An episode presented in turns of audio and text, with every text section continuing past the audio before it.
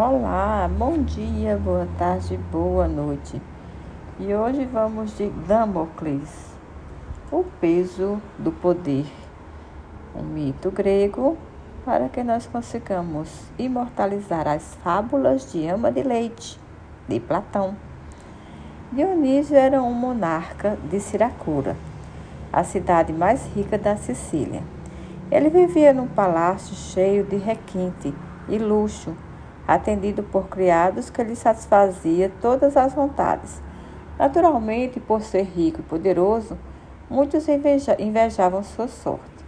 Damocles, um de seus amigos, frequentemente falava da sorte de Dionísio, vendo que o monarca usufruía de tanta mordomia.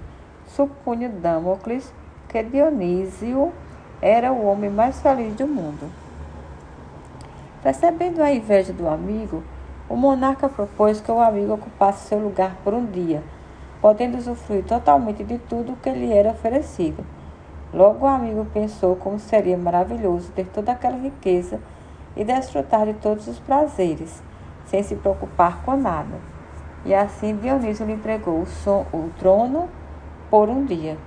No dia seguinte, Damocles chegou ao palácio, onde criados colocaram-lhe a coroa de ouro sobre a cabeça. Ele sentou-se à mesa de banquetes e logo foi servido com uma maravilhosa refeição. Vinhos, frutos, doces e tudo o que desejasse. Lindas flores, música e perfumes preenchiam os espaços. A princípio, Damocles se sentiu feliz, até que recostou nas almofadas e olhou para cima. Seu rosto tornou-se pálido, suas mãos estremeceram e o sorriso fugiu-lhe dos lábios. Esqueceu-se da comida, do vinho, da música e só olhava para uma espada presa por um único fio que pendia sobre sua cabeça. A lâmina brilhava e seu único desejo era sair logo dali. Quis se levantar, mas teve receio de que seu movimento fizesse a espada cair.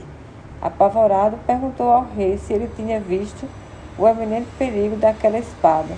E o rei Dionísio respondeu: É claro que vejo-a todos os dias está sempre pendendo sobre minha cabeça e há sempre a possibilidade de alguém ou alguma coisa partir o fio. Um dos meus conselheiros pode ficar enciumado do meu poder e tentar me matar. As pessoas podem espalhar mentiras a meu respeito para jogar o povo contra mim. Pode ser que um reino vizinho envie um exército para tornar tomar-me o trono. Posso tomar uma decisão errônea que leve à minha derrocada. Cada um sabe das delícias e das amarguras de ter o que tem, de ser o que é. Quem quer ser um líder precisa estar disposto a aceitar esses riscos. Eles vêm junto com o poder. Belo mito. Espero que você tenha gostado, que você consiga imortalizar a tradição de passar mitos oralmente de uma geração a outra. Gratidão por nos ouvir.